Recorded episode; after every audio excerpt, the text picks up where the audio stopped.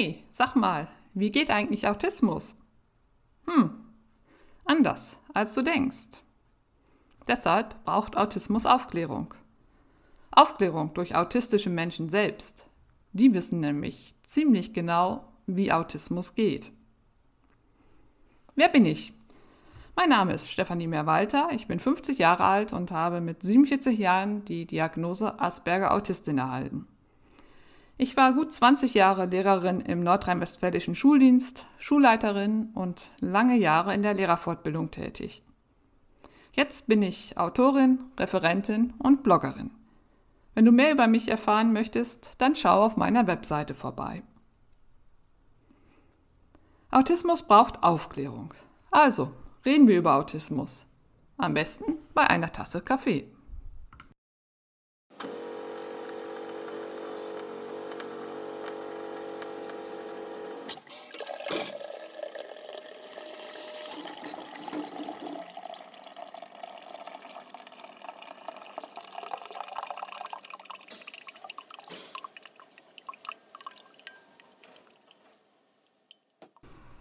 Hallo, heute eine Folge, die sehr schnell nach der letzten Folge erscheint, die auch nicht in die momentane Reihe der Barrierefreiheit passt, die aber nichtsdestotrotz äh, ganz dringend ist, weil gerade ein Vorschlag auf den Tisch gekommen ist, der mich, ja, der mich äh, fast sprachlos macht und gleichzeitig unglaublich wütend. Es geht um die sogenannte Rastertherapie, von der ihr vielleicht schon gehört habt in den Medien. Die Rastertherapie ist ein Vorschlag aus dem Gesundheitsministerium ähm, und die sollte jetzt nochmal eben schnell mit durchgewunken werden, was aber nicht äh, funktioniert hat, Gott sei Dank, weil der Aufschrei äh, sehr groß war und Rastertherapie bedeutet, dass künftig, wenn eine Psychotherapie äh, begonnen werden soll, geguckt wird, äh, wie viele Stunden im, im Vorab schon, ne, also vor Beginn der Therapie, wie viele Stunden bewilligt werden. Ähm, und zwar geht das dann nach Schema F. Das heißt, es wird geguckt, welche Diagnose wird gestellt, wie ist der Schweregrad und dann stehen dafür XYZ Stunden zur Verfügung. Beispielsweise äh, jemand hat eine mittelschwere Depression, dann stehen da, ich weiß nicht, wie viele Stunden da vorgesehen sind, aber dann steht eine bestimmte Anzahl von Stunden zur Verfügung und nicht mehr. Und wenn diese Stunden um sind, dann ist, äh, ist die Psychotherapie beendet, unabhängig davon, ob ähm, die Depression wirklich geheilt worden ist oder zumindest ähm, ob dem, unabhängig davon, ob dem äh, der, der Patientin, dem Patienten so weit geholfen werden konnte, dass sie dann ähm, ohne Therapie ähm, klarkommen. das interessiert alles nicht, in welchem Zustand, psychischen Zustand, ob stabil oder labil sich der Patient, die Patientin befindet, ist völlig unerheblich. Es geht nur darum, bei der Diagnose und dem Schweregrad gibt es so und so viele Stunden. Punkt. Ich finde das, äh, ja, ich finde das äh, irrsinnig und, und, und verstehe gar nicht, wie man da hinkommen kann, beziehungsweise ich verstehe schon, warum so, ein, so etwas gemacht werden soll. Es geht natürlich immer um, um Kosten. Ähm, Therapien sind zu lang, dauern zu lange, sind zu kostenintensiv und man kann auch nicht alle Therapieformen so klar untersuchen wie, ähm, wie, wie andere Therapieerfolge. Also man möchte aber im, im, im, im, Hauptansatz ist, man möchte einfach ähm, Kosten sparen. Das Ganze soll effektiver werden. Ähm, und das bedeutet dann letztlich, dass äh, das Gesundheitsministerium eben vorschreibt, wann, wann man wieder gesund zu sein hat, nämlich nach der Anzahl der Stunden X. Und das ist natürlich irrsinnig. Übertragen wir das mal ähm, beispielsweise auf den ähm, auf, auf andere Bereiche der, der, der körperlichen Gesundheit, dann würde das bedeuten, okay, da wird festgestellt, äh, beispielsweise beim Zahnarzt, Loch im Zahn, naja, brauchen wir eine Behandlung, mehr nicht. Das, das wird gebohrt und eine Füllung reingemacht und gut ist. So, und jetzt stellt man aber, stellt sich vielleicht heraus, dass damit doch noch nicht alles erledigt ist. Äh, die Schmerzen bleiben, weil nämlich ähm, doch tatsächlich auch der Nerv äh, mit betroffen ist. Aber Diese Nervenbehandlung kann dann erst äh, in frühestens zwei Jahren wieder geschehen oder in Angriff genommen werden, weil erst dann, ne, so ist der aktuelle Stand, darf eine neue Therapie begonnen werden. Und die Schmerzen bis dahin, naja, die sind halt auszuhalten. Also, wenn das Gesundheitsministerium sagt, äh, eine Behandlung reicht, dann, ähm, ja, dann ist der Zahn wieder gesund, unabhängig davon, ob der Zahn tatsächlich gesund ist. So kann man das übertragen. Das macht vielleicht nochmal deutlicher, warum dieses, äh, dieser Vorschlag der Rastertherapie so schlimm ist. Und ich kann dazu nur aus eigener Erfahrung sagen, wenn es diese Rastertherapie schon äh, zu der Zeit gegeben hätte, als ich das erste Mal mich in Psychotherapie begonnen habe, dann würde ich jetzt diese Podcast-Folge nicht ähm, aufnehmen, weil ich würde nicht mehr leben. Das hätte für mich den sicheren Suizid bedeutet. Ich bin nämlich erst in Psychotherapie gegangen nach ganz, ganz langer Zeit und als es mir schon total schlecht ging. Äh, ich befand mich damals schon in einer schweren Depression. Ähm, ich hatte Suizidgedanken und habe dann irgendwann gemerkt, okay, ähm, du bist gar nicht mehr so weit davon entfernt, tatsächlich diese Gedanken mit dem Auto gegen einen Baum zu fahren, umzusetzen. Du musst dir jetzt Hilfe suchen. Und das habe ich dann auch getan. Ich bin dann in die Psychotherapie, äh, habe eine Psycho Psychotherapie begonnen und habe auch Glück gehabt, dass ich recht schnell ähm, einen Platz bekommen habe. Und ähm, da wurde zunächst einmal zu Beginn der Therapie die Diagnose Anpassungsstörung gestellt, was auch durchaus Sinn machte, denn äh, ich hatte den Arbeitsplatz gewechselt. Ich war von einer Schule an eine andere Schule gewechselt und war aus der Schulleitung, aus der Rolle der Schulleiterin in die äh, Position der stellvertretenden Schulleiterin an einer neu gegründeten Schule gewechselt. Insofern war das durchaus sinnig und ich habe mich äh, sehr zurückgehalten in der zu Beginn der Therapie. Ich habe sowas ja noch nie gemacht und ich war immer sehr stark darin, alles zu kaschieren, ähm, ja, keine Schwäche zu zeigen und ich war mir auch nicht sicher, ob ich wirklich ähm, die Therapie brauchen würde. Dass ich bin damit aufgewachsen, dass das etwas ganz, ganz Schlimmes ist, wenn man eine Therapie macht. Und ich bin doch nicht verrückt. So war mein Gedanke, weil dieses äh, Klischee hatte ich im Kopf. Im Laufe der Therapie ist dann die Diagnose Anpassungsstörung auch verändert worden in, in schwere Depression. Ähm, jetzt stellen wir uns aber vor, äh, nach dieser Rastertherapie wäre also der Anfang gewesen. Anpassungsstörung, also weiß ich, 20 Stunden oder so, ich habe keine Ahnung, stehen zur Verfügung und dann ist Schluss. Und ähm, ich kann sagen, nach, der, nach den ersten Stunden, die bewilligt worden waren, äh, wenn ich da entlassen worden wäre und man gesagt hätte, so jetzt ist Schluss, in zwei Jahren, wenn mal was wieder was sein sollte, können Sie wiederkommen, das hätte mich direkt in den Suizid getrieben, weil nach dieser Zeit ähm, noch nicht viel, noch nicht viel passiert war und es mir nach wie vor sehr schlecht ging und ich äh, immer noch sehr, sehr konkrete, konkrete Suizidgedanken hatte. Und ich traute mich erst nach dieser, nach diesem ersten Durchgang, traute ich mich überhaupt erst, das mal so in aller Offenheit anzusprechen. Und ich bin dann auch ähm, in eine psychiatrische Tagesklinik gegangen. Eigentlich hätte ich äh, stationär aufgenommen werden müssen, ähm, aber alleinerziehend und äh, da geht das alles nicht ganz so einfach. Ähm, aber es ging dann weiter. Also ich bin in die psychiatrische Tagesklinik gekommen und danach ähm, sind noch ähm, sind meine Therapie, ist meine Psychotherapie immer wieder verlängert worden. Ähm, so, so dass ich wirklich bis zu dem Punkt kommen konnte, dass dieser, die schwere Depression tatsächlich überwunden wurde. Und ich würde heute sagen, ähm, latent bin ich nach wie vor depressiv, mal schwerer, mal weniger schwer, aber ich komme immer noch wieder an, an, an den Punkt, äh, dass die Suizidgedanken sehr stark werden. Ähm, ja, und wenn ich an die Zeit in der Tagesklinik zurückdenke, die hat mir sehr geholfen, meine Depression zu behandeln. Aber ähm, es ist damals noch nicht erkannt worden, dass ich autistisch bin. Die Diagnose Asperger Autistin ist ja erst sehr viel später gestellt worden.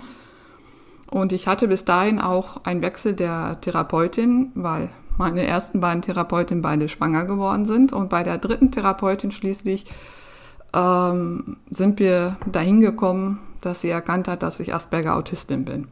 Und das hat mir dann letztlich mein, mein Leben gerettet, zu erkennen, okay, es gibt Gründe, äh, warum ich so empfinde, warum ich so fühle, warum die Schwierigkeiten da sind, die nun mal da waren. Ähm, und ich konnte dann damit anders umgehen.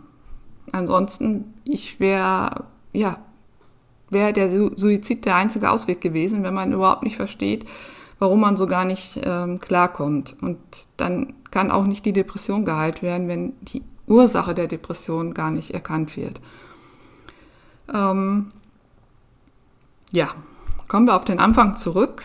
Rastertherapie hätte für mich, und das kann ich so sagen, und das ist absolut keine Übertreibung, hätte für mich wirklich den, den sicheren Suizid bedeutet, weil mir damit nicht geholfen worden wäre. Und zwar nicht, und mir wäre nicht in dem Maße geholfen worden, wie es nötig gewesen wäre. Ähm, ich finde jetzt schon, das jetzige Verfahren finde ich schon wirklich schwierig und ist eine große Hürde und ich verstehe es auch nicht, warum bei psychischer Erkrankung ähm, der, der, der Vorgang ein anderer ist als bei einer körperlichen Erkrankung. Wenn ich körperlich erkrankt bin, gehe ich zu meiner Hausärztin, ähm, die stellt ihre Diagnose, leitet die weiteren Schritte ein, wenn sie nötig sind und es geht alles seinen Weg. Da habe ich noch nie, noch nie an irgendeiner Stelle gehört, dass gesagt wurde, naja, wir müssen jetzt erstmal einen Antrag bei der Krankenkasse und bei der Beihilfe stellen, ob die Therapie überhaupt bewilligt werden kann. Und da müssen wir mal schauen, ähm, ob das, was da bewilligt wird, ob das auch wohl reicht. Das äh, ist für mich etwas ganz Neues. Bei psychischen Erkrankungen passiert das aber auf einmal.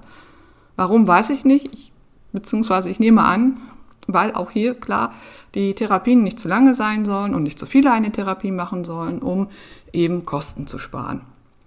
Und so ist es bei einer Psychotherapie. Man muss ja erstmal sich selbst eingestehen, ich bin psychisch erkrankt. Mir geht es nicht gut und ich werde das alleine nicht schaffen. So, dann habe ich mich überwunden, äh, dazu durchgerungen, eine Therapie in Angriff zu nehmen. Dann kommt der nächste Punkt. Ich muss eine Therapeutin oder einen Therapeuten finden. Und das ist verdammt schwer. Da gibt es Wartelisten von zwei Jahren und mehr oder es werden Wartelisten nur noch bis zu zwei Jahren geführt und dann nicht länger und dann äh, kommt man eben in diesen Strudel, dass man zig, zig, zig, 50, 100 Therapeuten, Therapeutinnen anrufen muss ähm, und dann ähm, entweder gesagt kriegt, unsere Warteliste ist voll, versuchen Sie es in einem halben Jahr wieder oder wir setzen Sie auf die Warteliste oder aber es gibt ja auch nur eine begrenzte Zeit, äh, in denen die Gespräche überhaupt entgegengenommen werden, landet man auf den Anrufbeantworter und bei vielen heißt es dort schon, ähm, dass sie nicht sich zurückmelden werden können, weil einfach es zu viel ist. Da können die PsychotherapeutInnen überhaupt nicht mit der ganzen Masse umgehen. Und das finde ich ist schon, ne, da, da dran zu bleiben und nicht aufzugeben, das ist echt wahnsinnig schwer. Wenn man dann in die Therapie gekommen ist in, ähm, und wenn man das Glück hat, dass man einen Therapeuten, eine Therapeutin gefunden hat, mit der die Chemie passt, ähm, und dann ein vertrauensvolles, tragfähiges ähm, Therapieverhältnis, eine tragfähige Therapiebeziehung aufgebaut hat, das ist ja wie so ein Sechser im Lotto. Ähm, dann geht es darum, erstmal einen Antrag zu stellen, ob die Krankenkasse und Beihilfe in meinem Fall, ich habe da zwei Ansprechpartner, die Therapie überhaupt genehmigen. Gut, das ist jetzt der Fall bei mir auch gewesen, ist genehmigt worden und wir haben angefangen und dann stellt sich heraus nach weiß ich, nach, den, nach, den, nach der ersten Genehmigung, dass die Stunden nicht gereicht haben, weil ähm, da doch ganz tiefe Konflikte sind, die einfach bearbeitet werden müssen, um überhaupt gesunden zu können. Dann wird ein Verlängerungsantrag gestellt, dann geht das Ganze wieder los und so geht das immer weiter, aber irgendwann ist Schluss. Irgendwann ist auch da Schluss, ähm, aber es ist doch so, dass ähm, da deutlich mehr Stunden bewilligt werden, als es in einer Rastertherapie, als das in einer Rastertherapie geschehen würde. Und ich finde diesen, diesen Vorgang wirklich, ja, schon diesen Vorgang finde ich menschenentwürdigend. Das muss ich wirklich sagen. Mir kommt das dann, kam das immer vor wie ein Betteln. Ähm, ich war auch bereit und bin auch bereit, äh, die Stunden selbst zu zahlen, wenn, äh, wenn nicht mehr, wenn die Kosten nicht mehr übernommen werden. Ähm, das habe ich zum Teil auch schon getan, ähm, weil ich weiß, ich brauche das. Ich bin noch nicht so weit, dass ich die Stunden nicht bräuchte. Und es geht ja immer so in Wellen auf und ab. Und äh, am Anfang dieses, des Jahres ging es mir total schlecht und ich musste wirklich sehr, sehr kämpfen, den suizidalen Gedanken nicht nachzugeben. Das ist dann immer wie so ein Sog. Äh, ich fing auch da schon an, ne, zu gucken, na, wie viele Tabletten habe ich denn, reicht das wohl? Und ähm, da waren eigentlich meine Stunden zu Ende. Und ich hatte mich mit meiner Therapeutin dahingehend geeinigt, die nächsten, also die nächsten Stunden eben selbst zu zahlen, um dann zu gucken, ne, zwei Jahre zu überbrücken und dann zu schauen, wie sieht es in zwei Jahren aus, können wir eine neue äh, Therapie, einen neuen Therapieantrag stellen. Denn das ist das System im Moment. Es gibt eine gewisse Anzahl an Stunden, die Therapien können verlängert werden. Aber irgendwann ist Schluss und dann muss man zwei Jahre warten, bis man wieder eine neue Therapie aufnehmen kann. Auch das ist ja schon. Hallo? Äh, ne? Also ich war schwer depressiv zu Beginn des Jahres. Die Therapiestunden waren aber vorbei und ich brauchte eine intensivere Betreuung, als wir abgemacht hatten. Und äh, ich bin ja schon Gott sei Dank überhaupt in der Lage zu sagen, ich kann zwei Stunden im Monat selbst finanzieren. Ähm, aber da brauchte ich mehr Stunden und sagte dann irgendwann auch, ich kann das nicht mehr finanzieren. Ähm, und da ist dann, oder Gott sei Dank hat meine Therapeutin von sich aus schon vorher gesagt, es kann nicht sein, dass sie schwer krank sind und die Stunden nicht finanziert werden und hat dann nochmal einen Antrag gestellt. Wir hatten wenig Hoffnung, aber der Antrag ist genehmigt worden, wofür ich auch sehr dankbar bin. Und als dieser Druck weg war, da konnte dann auch die Therapie wieder fruchten und äh, mir ging es wieder besser, so dass ich äh, jetzt wieder auf einem ganz guten Weg bin. Diese Begrenzung an Stunden, das führt zu Druck und Druck erzeugt Gegendruck. Eine Therapie kann nicht gelingen, wenn ich weiß, oh je, ich habe nur noch fünf Stunden und in diesen fünf Stunden muss es mir jetzt so gut gehen, muss ich so viel Fortschritte machen, dass ich dann alleine klarkomme. Das funktioniert nicht. Jeder, der ähm, schon mal eine Psychotherapie gemacht hat, weiß, dass das absolut nicht geht. Ja, und wie gesagt, ich finde die jetzige Situation schon sehr, sehr schwer. Und ich kann es auch einfach nicht verstehen, warum psychische Erkrankungen äh, so behandelt werden. Und diese Rastertherapie, die geht ja jetzt wieder, in, verschärft das Ganze nochmal. Und es geht, wie gesagt, einzig darum, äh, Geld einzusparen. Und dass sie jetzt zu diesem jetzigen Zeitpunkt kommt, ist vielleicht gar nicht mehr verwunderlich, denn durch die, ähm, durch die letzten eineinhalb Jahre, durch Corona, ist der Bedarf an Psychotherapie viel, viel größer geworden, weil eben die Psyche gelitten hat, sehr stark gelitten hat in dieser Zeit. Ja, und um dann eben allen helfen zu können, ähm, wird dann einfach das Kontingent verringert, sodass jeder ein bisschen, bisschen was abkriegt und damit muss er dann klarkommen. Es ist, als ob man sagen würde, okay, künftig, ne, wir haben künftig so und so viele Beinbrüche zu erwarten. Ähm, es kriegen alle einen Gips drum, oh, der nach sechs Wochen wieder abgenommen wird und dann ist gut. Wir gucken nicht mehr danach, ob äh, vielleicht eine Operation nötig ist, ob etwas genagelt, geschient oder sonst was gemacht werden muss. Werden alle gleich behandelt, Gips drum, fertig. Das funktioniert nicht. Und das macht mich richtig, richtig, richtig, richtig wütend. Ich, ja, ich, wir, wir sparen da an der, der, an der falschen Stelle. Es werden äh, Gelder rausgeschmissen, Milliarden Gelder rausgeschmissen, verschwendet. Es müssen Minister werden nicht zur Verantwortung gezogen, wenn sie Verträge abgeschlossen haben, ähm, ohne zu wissen, ob die rechtssicher sein würden. Ne? Ich denke da mal an Herrn Scheuer.